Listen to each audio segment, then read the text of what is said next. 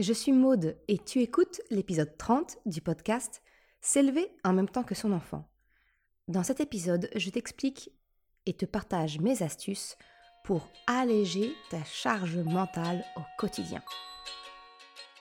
Salut et bienvenue sur le podcast S'élever en même temps que son enfant. Je suis Maude, coach certifié chez Mercredi, mais surtout maman de trois enfants. Sur ce podcast, je t'aide à conjuguer la bienveillance avec la réalité de ton quotidien de maman. Utiliser ton choix d'une parentalité bienveillante comme un accélérateur de ton propre développement personnel. T'aider à changer de regard sur les situations que tu vis avec ton enfant pour t'en servir, pour grandir et apprendre sur toi. Eh salut, je suis contente de te retrouver pour cette nouvelle saison du podcast S'élever en même temps que son enfant. Aujourd'hui, pour débuter cette nouvelle année, je te propose de démarrer 2022 sur des bases saines. Et pour cela, eh bien, je souhaite te partager mes astuces concrètes pour alléger ta charge mentale au quotidien. Pour cela, je t'expliquerai d'abord ce ce que j'entends par charge mentale dans cet épisode, histoire que l'on soit toutes et tous sur la même longueur d'onde. Je te partagerai également les cinq grands principes qui, selon moi, te permettront de diminuer ta charge mentale. Et comme d'habitude, tu le sais bien, je te donne du concret. Je te partagerai ma proposition pour facilement te mettre en action et vraiment démarrer 2022 avec de bonnes bases. Je terminerai aussi avec un petit bonus qui personnellement m'aide au quotidien dans ma charge mentale. Mais c'est parti pour l'épisode du jour. Alors comme je te le disais, la charge mentale, ok, mais c'est quoi? Avant de rentrer dans le vif du sujet et te donner mes astuces pour t'aider à alléger ta charge mentale au quotidien, je souhaite que l'on se mette d'accord sur ce que je nomme charge mentale dans cet épisode. Pour cela, je m'inspire très très fortement du livre Ta pensée à de Colline Charpentier. Comme d'habitude, hein, je te mettrai tous les liens en description. Mais vraiment, ce livre, je te le recommande vivement. C'est une perle. C'est également aussi un compte Instagram. Tu pourras facilement la, retrouver sous le, sous le nom de Ta pensée A. Et en fait, dès les premières pages de ce livre, eh bien, Colline a su mettre en mots une notion que je ne parvenais pas clairement à exprimer à mon conjoint ou à mes proches. Parce qu'en fait, soyons honnêtes, la charge mentale, elle est souvent révélatrice finalement d'une difficulté de communication au sein d'un couple. Chacun voyant la situation de sa lorgnette sans se mettre dans les bottes de l'autre. Chacun pensant faire assez hein, ou plus que sa part. En fait, tu comprends peut-être, mais c'est typiquement une distorsion cognitive. Tu sais, la fameuse notion dont je t'ai parlé à plusieurs reprises, et notamment dans l'épisode 4, qui s'intitule Les deux raisons pour lesquelles toi et ton enfant, vous ne vous comprenez pas. Soyons clairs, je ne vais pas te dire comment faire pour que celui ou celle qui partage ta vie ouvre les yeux et mette plus la main à la pâte. Ce n'est vraiment pas le but de l'épisode d'aujourd'hui. Parce que, tu le sais peut-être si tu me suis, je le dis souvent et je le répète aux parents que j'accompagne, on ne peut agir que sur soi. Tu ne peux malheureusement pas agir sur l'autre, si ce n'est en changeant toi.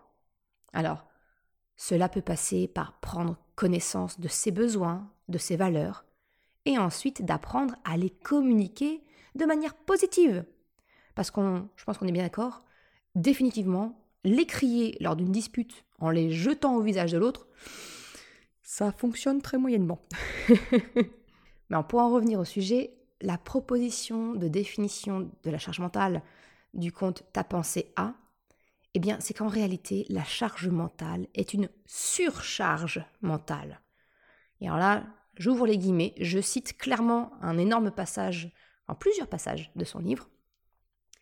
C'est l'ensemble des pensées qui planifient et gèrent le foyer. La subtilité de la charge mentale? Eh bien, la charge du foyer déclenche des actions. Mais elle est avant tout une anticipation permanente de toutes ces tâches à accomplir.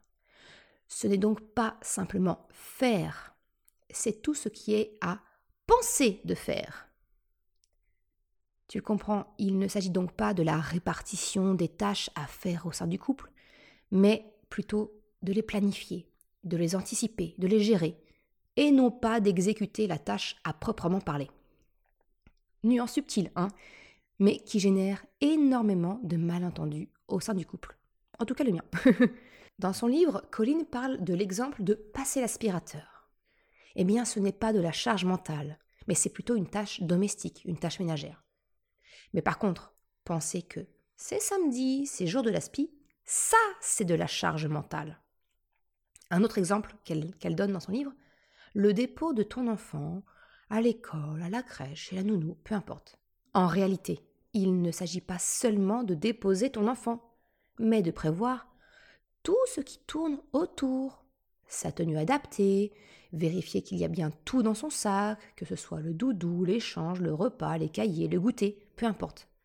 On ne fait pas que déposer l'enfant, on prévoit sa journée. La charge mentale, c'est donc l'ensemble de pensées qui permettent au foyer de tourner rond. C'est l'huile dans la machine pour que les rouages tournent sans trop d'encombre. Alors comment concrètement, comment alléger ta charge mentale? Eh bien, je vais te partager mes cinq grands principes. Alors, c'est pas des, quelque chose d'universel, hein, c'est vraiment ce que moi j'estime être les cinq grands principes pour me permettre d'alléger ma propre charge mentale. Tu le comprends peut-être après ma mise au point, je ne vais vraiment pas te partager des trucs et astuces pour que ton ou ta conjointe mette plus la main à la pâte concernant les tâches ménagères. On est bien d'accord. Parce qu'encore une fois, je le répète, le changement passera par toi, car tu ne peux pas agir sur l'autre directement, ou du moins, c'est vraiment pas efficace sur le long terme, et ce n'est pas sain finalement pour votre relation. Il s'agit vraiment d'accepter, de lâcher prise, d'apprendre à connaître tes besoins, tes valeurs, de savoir les communiquer à l'autre de manière positive. En fait, c'est exactement ce que je fais généralement lors des premières séances, lors d'un accompagnement individuel de trois mois. C'est vraiment... On commence toujours par là, c'est le début. Donc ma proposition pour diminuer ta charge mentale, elle va passer par toi, pour diminuer tes pensées qui tournent et retournent dans ta tête. Alors avant de passer vraiment au concret, on va dire que voilà, je vais parler des cinq grands principes, ma théorie à moi, et ensuite je rentrerai vraiment dans le, dans le dur et dans le concret, tu vas voir. Principe numéro un, pour soulager ta charge mentale.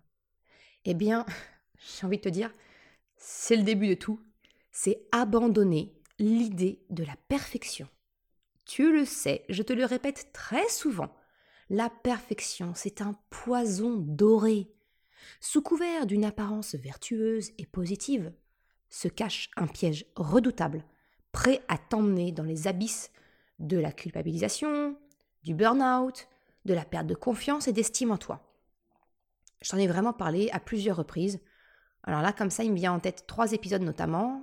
L'épisode numéro 3, où ça fait partie des trois idées reçues concernant la parentalité bienveillante. Et l'épisode 10, où on aborde la notion de culpabilité maternelle et comment en fait tu peux en faire ton allié. Et également l'épisode 20, tu as voulu être mère, alors assume. Souvent le perfectionnisme entraîne une forme de procrastination parce que en fait on attend d'être sûr que ce soit parfait, maîtrisé pour pouvoir oser nous lancer. Le résultat, eh bien c'est qu'on ne fait pas ou on repousse. Et notre projet, idée, pensée notre tâche, elle tourne en boucle dans notre tête, sans passage à l'action.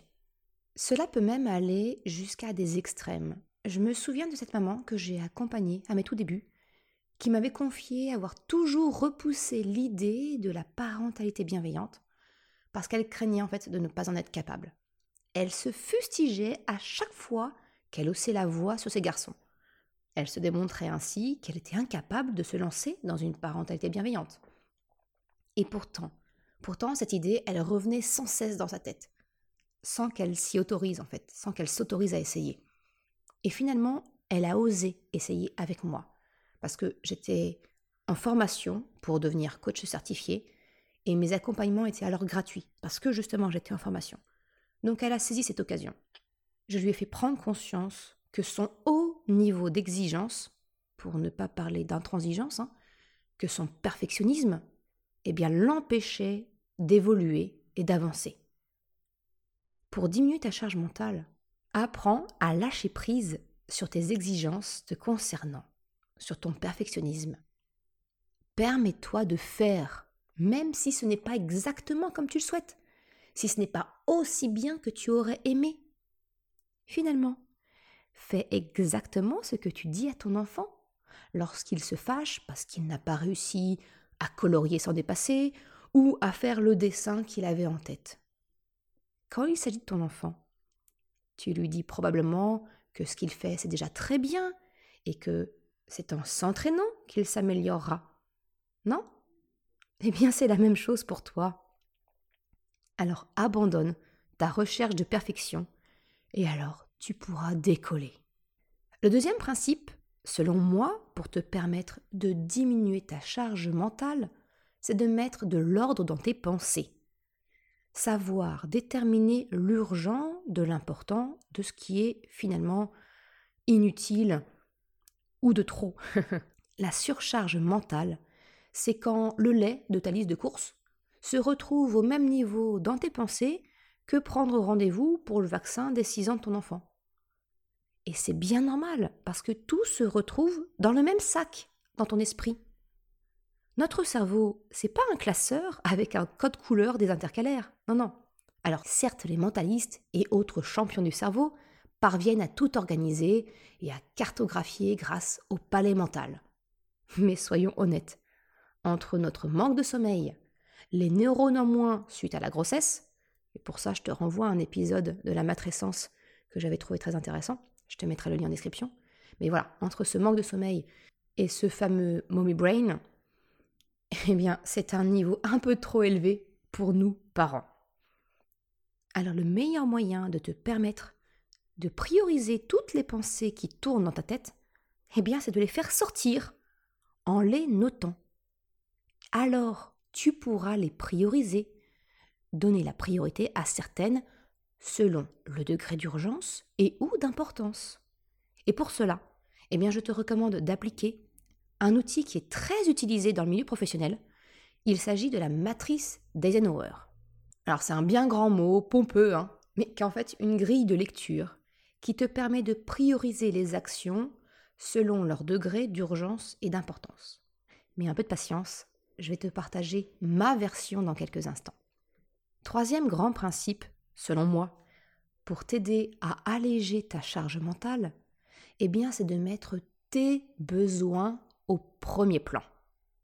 Encore une fois, si tu suis ce podcast, ce concept ne t'est certainement pas nouveau. Tu le sais, je le répète souvent, un arrosoir vide ne peut pas donner de l'eau à la jeune plante. Autrement dit, si tu ne prends pas soin de toi, que ce soit physiquement ou mentalement, eh bien tu ne seras pas en mesure d'accompagner ton enfant aussi bien que tu le souhaites.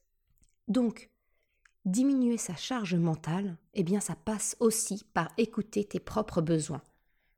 Apprendre à te recharger, à t'écouter.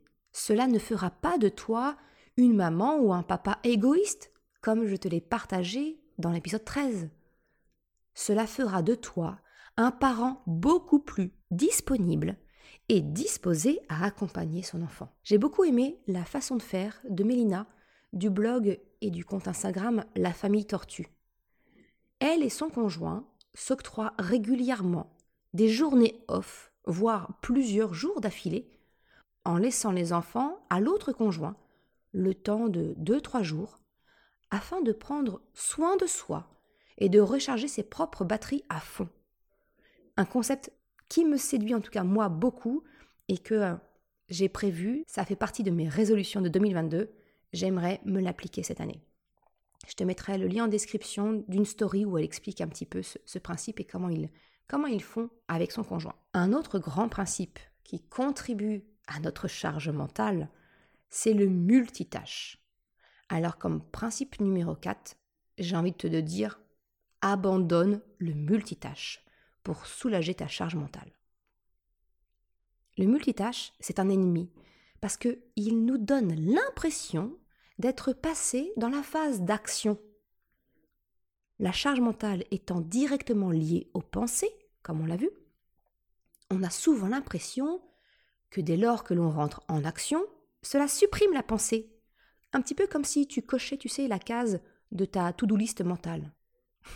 Sauf que ton cerveau, il n'est pas du tout dupe. On ne la lui fait pas à lui. Non, non. Parce que tant que la tâche n'est pas terminée, ton cerveau ne coche rien du tout. Tu le devines donc. Le problème avec le multitâche, c'est que finalement, tu ne coches aucune case. Mais par contre, tu lances tout un tas de tâches diverses et variées en même temps. Dans l'épisode 23 du podcast, je t'ai démontré comment plusieurs tâches démarrées en parallèle demandent finalement plus de temps que si tu les faisais les unes après les autres. Mais en plus, dans le cas de ta charge mentale, c'est un peu comme si tu ouvrais une multitude d'onglets dans ton navigateur ou une multitude d'applications sur ton téléphone. Tu les ouvres toutes en même temps. Le résultat, tu le connais par cœur. Ton ordinateur ou ton téléphone, ben, ils vont se mettre à ramer, dans le meilleur des cas, hein, s'ils ne plantent pas en fait. Eh bien tu vois, en résultat, mon conseil numéro 4, c'est vraiment abandonne le multitâche. Une chose à la fois en donnant ton attention à 100% pour atteindre la résolution ou la mise en action complète. Parce que c'est vraiment quand la tâche est complètement terminée que ton cerveau pourra supprimer cette pensée, mentalement cocher la case donne. Le dernier principe est un petit peu dans la lignée du premier finalement. On boucle la boucle. Hein. Le premier principe, c'était abandonner ton perfectionnisme. Mais pour ce cinquième principe, c'est d'abandonner ton perfectionnisme qui te pousse à devoir prouver que tu peux tout faire, que tu peux bien faire, que toi seul sais correctement faire. En fait, le cinquième principe, c'est apprendre à demander de l'aide et à déléguer. Il s'agit vraiment ça, hein. c'est apprendre à demander de l'aide en prenant conscience que demander de l'aide n'est en rien un signe de faiblesse. Bien au contraire, j'ai envie de te dire. Il faut du courage et de l'humilité, qui sont toutes les deux de grandes qualités que je suppose que tu aimerais transmettre à ton enfant. Et celle qui te dit ça, eh bien c'est la maman qui se noyait à vue d'œil avec deux enfants rapprochés et qui prétendait parfaitement y arriver et qui refusait toute main tendue. C'est moi qui te dis ça, tu vois. Il m'a fallu vraiment beaucoup de travail sur moi pour prendre conscience de tout cela. Et ça a tellement été libérateur. Alors, ne sois pas aussi machu et têtu que moi. Ouais, j'ai des expressions que Hein. Mais voilà, ne sois pas aussi machu et têtu que moi. Accepte les mains tendues vers toi. Ça ne fait pas de toi quelqu'un de faible. Ça ne fait pas quelqu'un de toi d'assister. Non, non, bien au contraire. Même si ton ou ta conjointe ne plie pas le linge comme tu le souhaites, même si l'aspirateur n'est pas passé dans les moindres recoins comme tu en as le savoir-faire. C'est vraiment d'accepter l'aide et d'accepter de déléguer. Et finalement, accepter de déléguer, ce qui se cache derrière, c'est vraiment d'apprendre à faire confiance à l'autre. Parce que oui, ton ou ta conjointe est différent de toi. C'est normal et c'est souhaitable, j'ai envie de te dire, parce que c'est vraiment les différences qui nous enrichissent. Et eh bien, c'est également valable pour les tâches domestiques. De la même façon que je t'encourage de ne pas être trop exigeante, voire intransigeante, vis-à-vis de toi-même, je te recommande vraiment de faire de même avec ton conjoint. Alors je ne sais pas pourquoi, mais je suis sûre que si mon mari m'écoute, il va trouver que j'ai encore de la marge de progression. Et c'est probablement vrai. Mais ça, je ne le lui dirai pas. Parce que je suis presque certaine qu'il n'ira pas aussi loin dans l'écoute de l'épisode. Bref, ce que je veux dire, c'est que il n'y a rien de pire dans un couple parental de jouer au ping-pong de celui qui a raison ou tort, de qui fait le mieux, de qui fait le plus. Parce qu'au final, dans ce jeu, il n'y a que des perdants.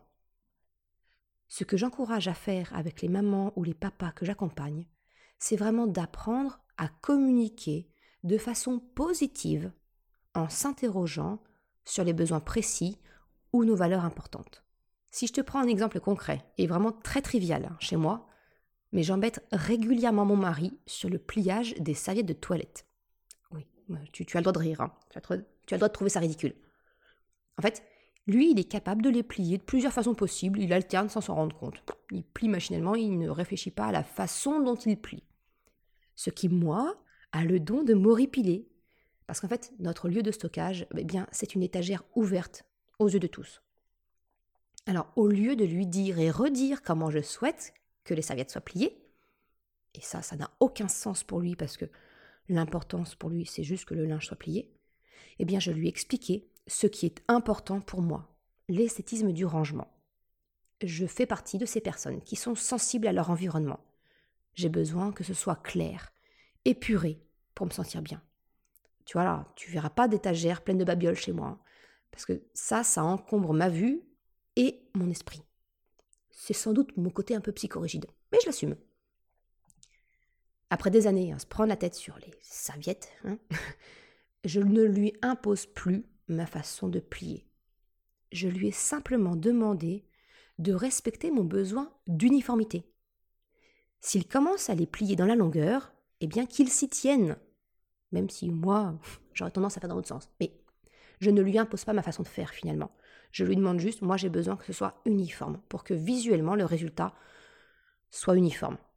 Alors tu vois, à travers cet exemple vraiment anodin, hein, je souhaite illustrer mon propos de t'encourager à aller au-delà de comment tu souhaites que les choses soient faites lorsque tu délègues. Échange eh bien, sur ton besoin, ta valeur, écoute celle de l'autre et trouvez votre compromis. Tu connais la rengaine, hein Mais en procédant ainsi, en fait, tu sors de l'infantilisation ou de l'autorité qui peuvent être ressenties lorsque tu délègues, mais que finalement tu souhaites conserver le contrôle. Eh bien, c'est cela, apprendre à faire confiance dans la délégation. Pour terminer ce point, j'aimerais enfoncer le clou par une dernière question. Lorsque tu délègues, qu'est-ce qui est le plus important pour toi? Est-ce que c'est que la tâche soit faite Ou est-ce que le fait que la tâche soit faite de la manière que tu le souhaites? Et c'est interdit de me répondre les deux. Hein. Non, non, non, choisis. Quelle est la vraie priorité pour toi? S'il s'agit bien de décharger ta liste des choses à faire, eh bien tu sais ce qu'il te reste à faire. C'est de communiquer et de faire confiance. Comment alléger ta charge mentale? Eh bien je te partage mon mantra au quotidien. Parce que ce qui découle immédiatement de mes cinq grands principes, c'est donc d'éliminer les tâches qui tournent en boucle dans ta tête par une mise en action, afin que ton cerveau coche réellement la case fait dans ta tête Eh bien, pour ne pas l'oublier, je te partage mon mantra préféré, celui que je me répète quotidiennement et qui est même la couverture de mon tableau de bord euh, professionnel, là où je travaille. Cette phrase, c'est La clarté vient de l'action, pas de la réflexion. Avec cela, mets fin à ta rumination mentale en passant à l'action. C'est le meilleur moyen pour vider le cache de ton ordinateur mental. Et passer à l'action, c'est maintenant. Alors j'en arrive enfin à ma proposition pour alléger ta charge mentale. Eh bien, la première étape, comme toute chose, c'est la prise de conscience. La prise de conscience de l'étendue de ta charge mentale. C'est la noter noir sur blanc sur du papier, dans une application, ça te permettra déjà de libérer temporairement de la place. Et souvent, ce que l'on observe quand on commence à noter, c'est que ça ne s'arrête pas. Plus on note, plus des choses nous viennent à l'esprit. Eh ben c'est normal, parce que c'est le signe que tu libères de la place pour des pensées qui étaient reléguées tout au fond et qui émergeaient de temps en temps. C'est un peu comme si tu débouchais un robinet. L'eau se met à couler, d'abord un peu, puis à grand flot. Vient ensuite la deuxième étape. Prioriser. Faire le tri dans tout ce que tu as noté pour organiser par ordre d'importance et d'urgence. Tu te souviens de la matrice d'Eisenhower dont je t'ai parlé? Eh bien, c'est ici qu'elle intervient. Tu prends chaque élément noté sur ta liste et tu les passes au crible des critères d'importance et d'urgence, de telle sorte que tu puisses la classer s'il s'agit d'une de ces quatre combinaisons possibles. La première, c'est urgent et important. La deuxième, non urgent, mais important. La troisième, urgent, mais non important. Et la dernière, non urgent et non important.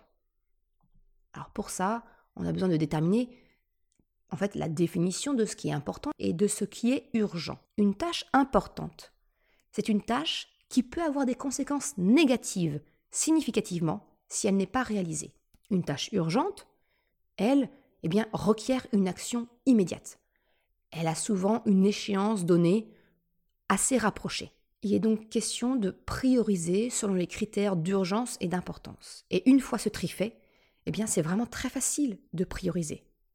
Parce que toutes les tâches qui sont urgentes et importantes, elles sont à réaliser. C'est vraiment tes priorités numéro un. Toutes les tâches urgentes, mais non importantes, elles peuvent être déléguées. Passe le relais. Ou alors, vois si tu peux temporiser la tâche, si elle peut être décalée dans le temps. Le troisième, toutes les tâches qui sont non urgentes, mais qui sont importantes.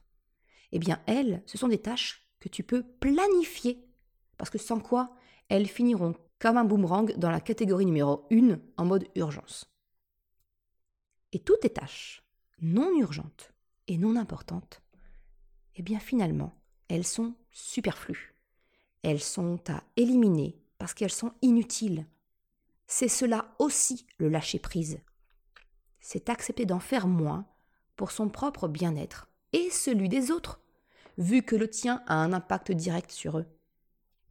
Tu ne soupçonnes pas le nombre de tâches qui se révèlent appartenir à cette catégorie. Bien sûr, tu peux en garder quelques-unes si elles t'apportent du plaisir. J'entends par là, par exemple, tu as une idée d'activité créative que tu veux faire, c'est peut-être pas urgent, c'est peut-être pas important. Par contre, si c'est quelque chose qui te nourrit, tu peux te le garder, mais ça ne sera pas une priorité numéro un. Alors pour t'aider et te faciliter cette étape, eh bien je te propose un outil que j'ai déjà partagé si tu reçois mon mail du samedi matin, la minute des mamans parfaitement imparfaites. Cet outil, c'est ce que j'appelle mon vide esprit. Il combine la prise de conscience de la charge mentale avec la priorisation de ce qui la compose. C'est en fait un outil où c'est une prise de notes, tu notes toutes tes idées, et facilement, tu peux dire si c'est urgent et important et automatiquement, ça te classe. Ça te permet de, classer les tâches. Si tu désires le télécharger, c'est une, simple feuille PDF, hein, eh bien, je te propose de la télécharger gratuitement sur mon site mercredi.com. Je te mettrai le lien en description de l'épisode. Une fois que tu as fait ça, eh bien, tu y vois déjà beaucoup plus clair sur ce que tu dois faire, déléguer, planifier ou éliminer. Un autre élément important de mon organisation personnelle et qui m'a permis de drastiquement diminuer ma charge mentale, eh bien, c'est de déléguer par l'automatisation. C'est de me servir de la technologie pour se souvenir à ma place de tout ce qui a une certaine récurrence. Alors pour ça, j'utilise notamment le calendrier Google qui est partagé avec mon conjoint et la notion des rappels. Par exemple, dans son livre, Colline, dans le livre Tu as pensé à, elle parle du jour de l'aspirateur eh bien, je me sers de ce fameux calendrier Google partagé avec mon cher et tendre pour y noter tout ce qui touche à l'organisation de notre foyer. Du rendez-vous chez le coiffeur ou docteur des enfants au rappel des tâches récurrentes. Tous les jeudis, un rappel sur l'aspirateur. Tous les vendredis matins, changement des serviettes de bain. Tous les samedis, le linge de lit. Une semaine le nôtre, une semaine celui des enfants. Parce que j'ai beau voir chercher, j'ai pas trouvé de machine à laver capable de laver euh, nos quatre housses de couette en même temps. j'ai également noté le jour des sorties des poubelles, selon s'il s'agit du bac des ordures ménagères, du recyclable ou des déchets verts, etc. Alors si je suis effectivement encore régulièrement celle qui passe à l'action, je ne suis plus celle qui doit y penser. Mon mari reçoit la notification, tout comme moi. Et comme on l'a vu, la charge mentale c'est avant tout une histoire de t'as pensé à Un autre moyen, c'est j'utilise également beaucoup les alarmes de mon téléphone pour ne plus avoir à regarder l'heure. J'ai une multitude d'alarmes dans mon téléphone que je programme en fonction des jours pour me donner un signal et ne pas avoir à surveiller l'heure en plus de ce que je suis en train de faire. Par exemple, j'ai une alarme de réveil pour la semaine, le lundi, mardi, jeudi, vendredi. J'ai une alarme de réveil la semaine quand je suis en mode maman solo, parce que j'ai besoin de me lever 15 minutes plus tôt pour me préparer avant. J'ai également une alarme du départ pour aller à l'école. Quand elle sonne, en fait, il nous reste 10 minutes de préparation. Ça me permet de donner un coup d'accélérateur aux enfants si nous sommes encore loin d'être prêts à partir. J'ai également une alarme du mercredi pour le dépôt et une autre pour la récupération de ma fille à son poney club. J'ai également une alarme le soir pour clôturer ma journée de travail et aller récupérer mes enfants à l'heure de parents, etc. J'ai même poussé le vice à me mettre également des rappels sur mon Google Agenda pour me faire des pauses en fin de journée et prendre deux minutes afin de faire le point sur la journée. Mes victoires personnelles, mes gratitudes. En fait, le but, c'est vraiment de décharger le cerveau de toutes les tâches récurrentes, comme de regarder l'heure. Voilà ce que je souhaitais te partager dans cet épisode pour t'aider à te sentir plus léger ou légère dans ton quotidien, pour vraiment libérer ton esprit de tout ce qui le surcharge. Et comme indiqué en début d'épisode, mon petit bonus, eh bien en fait, concerne le minimalisme. Ça a vraiment été un changement important dans ma vie qui m'a permis d'alléger mon mental. Marie Kondo, la grande prêtresse hein, de tous ces... la grande prêtresse de ce mouvement, a eu cette phrase dans son livre qui a fortement résonné en moi et que j'ai par la suite vérifiée par ma propre expérience. Au-delà du fait qu'avoir moins de choses permette de faciliter le rangement et l'organisation, tout ce que nous possédons finalement est présent dans notre esprit. Notre subconscient garde en mémoire tout ce que nous possédons, la moindre babiole. Donc finalement, désencombrer chez toi participe à éclaircir ton esprit des choses qui le polluent. Avant, j'étais de celles qui consommaient pour remplir un besoin, avec la conséquence de consommer quand je ne me sentais pas bien. Tu connais hein, ces fameuses virées shopping où finalement tu n'as besoin de rien en particulier et pourtant tu reviens les bras pleins et le compte bancaire vide. Alors au-delà du fait que c'était clairement nocif pour ma santé financière, les bénéfices ressentis de la consommation, ils étaient finalement très fugaces. J'étais vraiment dans la c'était vraiment de la surconsommation. Adopter un mode de vie plus minimaliste, eh bien ça m'a aidé à renverser la vapeur. Aujourd'hui, c'est vraiment trier, vider qui m'apporte une satisfaction quand je vais moins bien. C'est un petit peu le grand ménage de printemps à n'importe quelle saison chez moi. Et je, je me rends compte vraiment que je me sens mieux par la décroissance, c'est-à-dire faire le tri et jeter, et non plus par la consommation. Et ça aussi, ça a grandement diminué ma charge mentale. Je te remercie d'avoir écouté cet épisode jusqu'à la fin. Tu retrouveras une retranscription, comme d'habitude, sur le site mercredi.com. Tu auras le lien en description. Si tu as aimé cet épisode, s'il t'a été utile, je t'invite à le partager, à en parler autour de toi. Ou si le cœur t'en dit, de me laisser une note 5 étoiles et un commentaire sur Apple Podcast. Ça me permet de le faire connaître et ça m'encourage également à progresser. Un grand merci à celles et ceux qui prennent le temps de le faire ou de m'envoyer un message privé. Je te souhaite une excellente journée, après-midi, soirée, quel que soit le moment où tu m'écoutes, et je te dis à la semaine prochaine pour un nouvel épisode. Ciao